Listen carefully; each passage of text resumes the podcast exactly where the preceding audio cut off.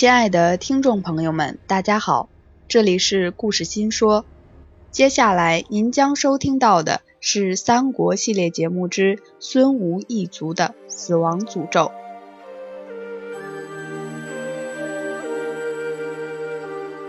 今天我们来聊一聊吴大帝孙权哭笑不得的家族物语。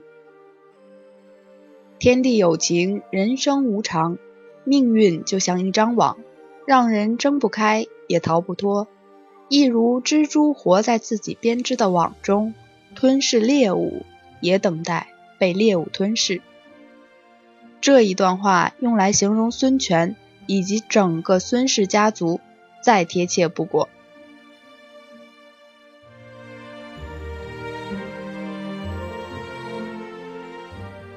孙权是一个极其幸运的人物，因为走了太多狗屎运，所以要用“极其”两字。孙权所属的孙氏一族有两个特点：第一是多出青年才俊，孙氏男儿几乎都在少年时崭露头角；第二就是命短，纵然再有才干，也没有施展的余地。孙权的父亲孙坚。十七岁时单刀击杀海盗，获得他进入军旅生涯的门票。之后更是所向披靡，杀遍大江南北。这不是夸饰，从江南水乡到西域边境，都有孙坚的平乱记录。之后大军阀董卓进军搞乱朝政，众诸侯联盟起兵讨伐，孙坚更是担任联盟军的先锋。斩杀董卓军大将华雄，逼得董卓不得不带着皇帝迁都。后来这事迹被《三国演义》嫁接成为关羽温酒斩华雄。然而孙坚死的时候才三十七岁，并且是被一个名不见经传的敌军将领用乱箭射杀，另一说是巨石爆头。脑浆喷出而死，但无论是哪一种死法，下场都很惨。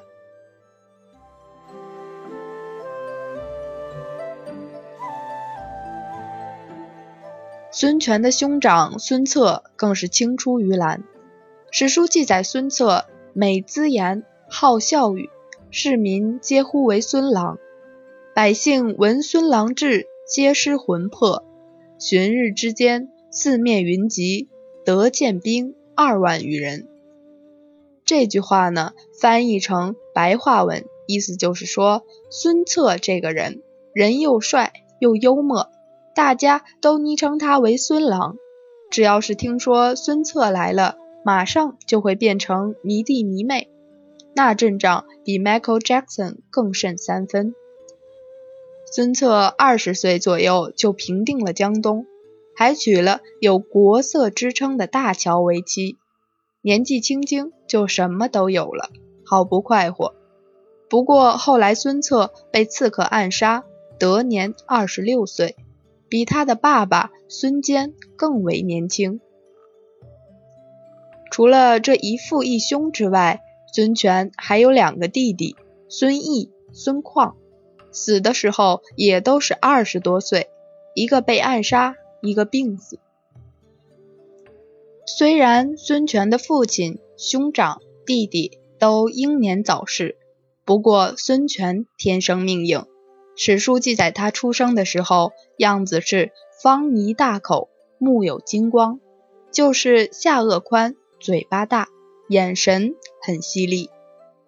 之后刘备也曾形容孙权长上短下，就是说他的上半身。比下半身长，在崇尚大长腿的今天，这种长相并不是很讨好，但在当时却是大贵之相。孙权外形虽然感觉有一些微妙，但是他打破了孙家短命的诅咒，硬是活到了七十一岁才中风去世。孙权接任孙策位置的时候也很年轻，才十八岁。而他在之后遇到过很多次，只要走错一步就会死得很惨的危机，但因孙权有着知人善任的特质，加上当时他身边有许多优秀的谋臣良将，过程总是有惊无险，最终建立吴国，成为孙吴的开国皇帝。不过，孙氏一族的好运大概都用在孙权身上了。孙权的子女依旧无法摆脱这可怕的诅咒。孙权的长子孙登在十一岁时被立为太子，在他被封为太子后，孙权挑了一些年龄相仿的官二代派给他作为伴读书童。但身为太子的孙登对这些伴读没有什么君臣分际，就像对待朋友那样，出游同一台车，睡觉同一张床，搞到连太傅张温都劝孙权要孙登注意一下礼节。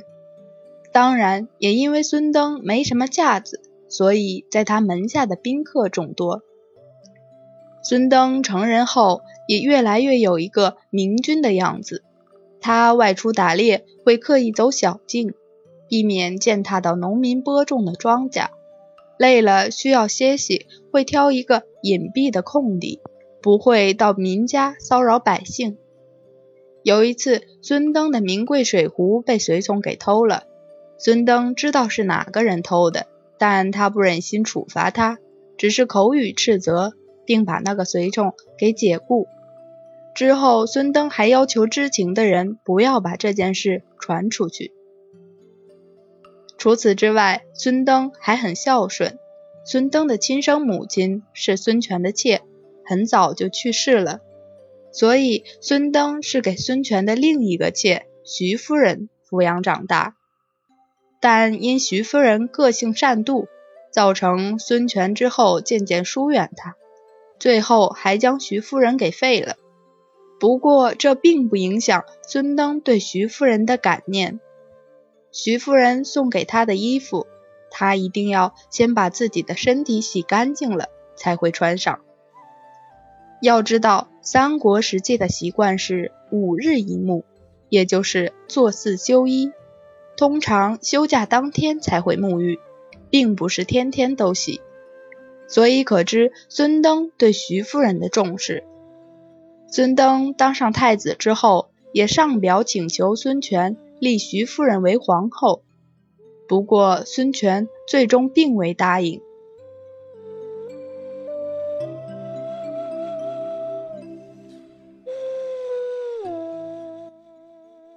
除了品德高尚之外，孙登在政事处理上也表现不俗。孙权亲率大军北上征伐曹魏时，孙登负责留守首都建业，当年的收成不好，导致治安变得很差。孙登仁者之心，不以武力镇压作为应对手段，而是运用法令的规范，之后也收取了不错的成效。如此优秀的皇太子孙登，在三十三岁的时候不幸染病去世。此前，孙登仍不忘国事。写给孙权一封洋洋洒洒的信，里头提及到许多他对未来国政的看法，以及推荐许多大臣，希望孙权之后多加重用。孙权在读这封信的时候伤心欲绝，之后好一段时间一想起孙登，都会忍不住痛哭流涕。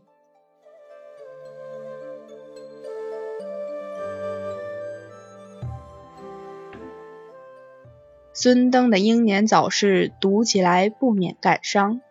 要是孙登能像他的父亲孙权一样长寿，顺利接任成为吴国第二任皇帝的话，三国的历史也许会有重大的转变。孙登将会成为整个三国时代最完美的君王也说不定。孙登去世后。原本孙权安排好的接班人问题开始浮现。此时的孙权已经快要六十岁了，势必赶紧选出下一个皇太子。孙氏一族的诅咒开始转变成了三国版的《步步惊心》。二皇子孙律比大皇子孙登还早死，因此三皇子孙和和四皇子孙霸便报名了这场有杀无回的孙吴皇帝争夺赛。三皇子孙和从小就受到孙权的宠爱。孙登去世后，十九岁的孙和就继任为新的太子。但孙权也很喜爱四皇子孙霸，便顺便封了孙霸为鲁王。这一举动将是孙权一生中最大的一个错误。只封孙和为太子也就罢了，至少孙霸能死了这条心。但封其为鲁王这一举动，会让孙霸觉得自己还有机会搏一搏。也因为如此，整个孙吴朝廷分裂成了太子孙和派与鲁王孙霸派，史称南鲁党争。两党为了争夺皇位，斗得满朝文武乌烟瘴气，就连孙吴的首席大臣陆逊也在这次斗争中给活活气死，许多人被罢黜、处刑，孙吴的国运也因此由盛转衰。年迈的孙权越发看不下去，心想：你们还要争是吧？我哪一个都不给。三皇子孙和被废掉太子之位。流放到长沙，四皇子孙霸也被赐死，时年差不多二十来岁。最终，孙权改立最小的七皇子孙亮为太子。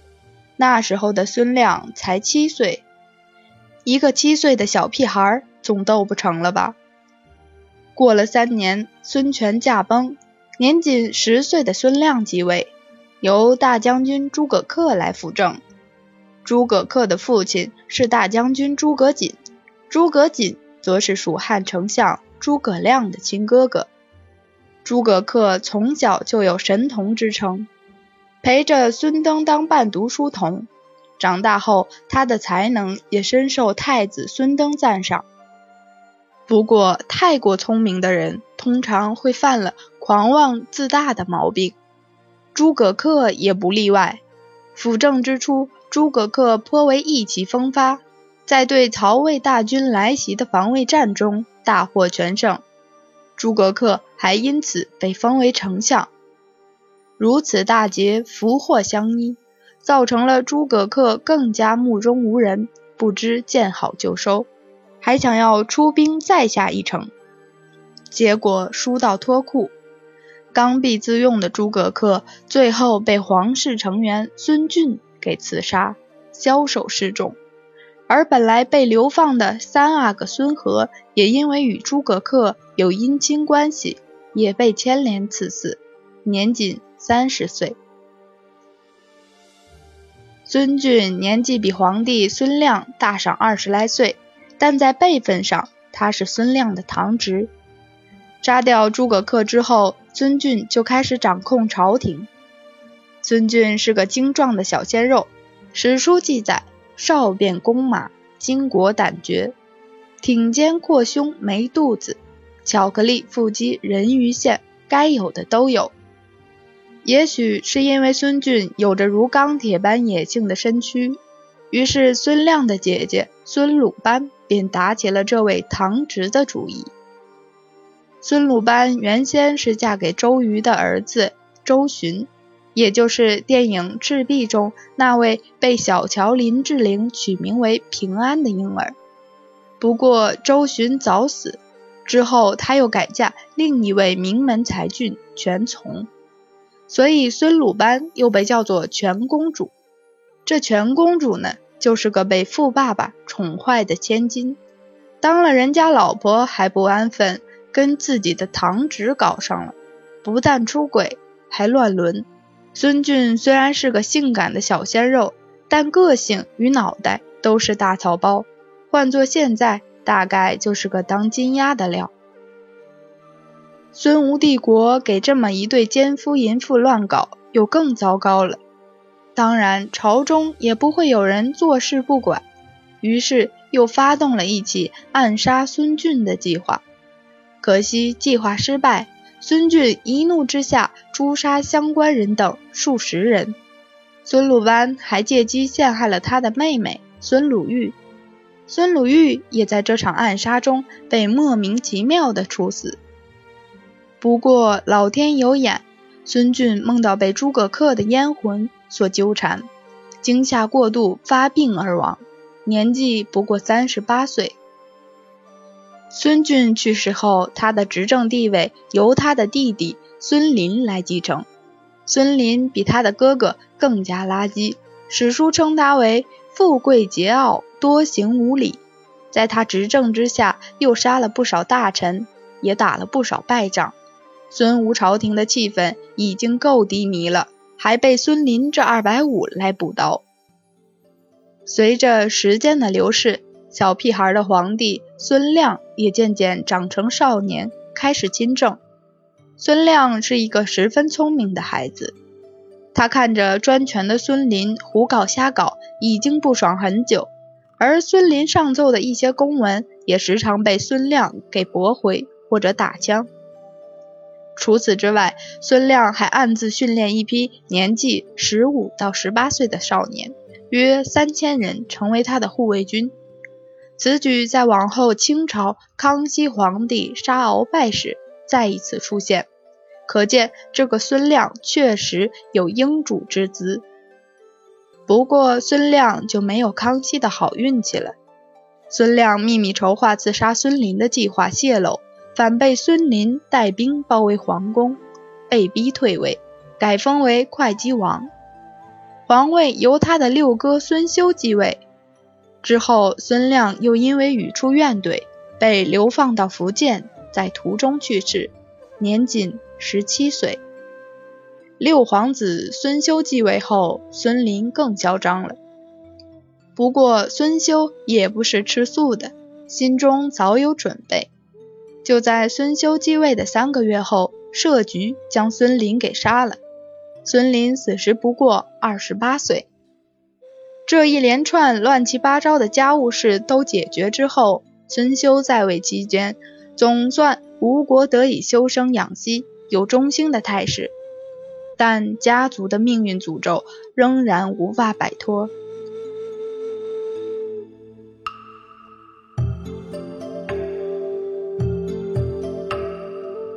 孙修这个皇帝只当了六年，二十九岁就重病驾崩。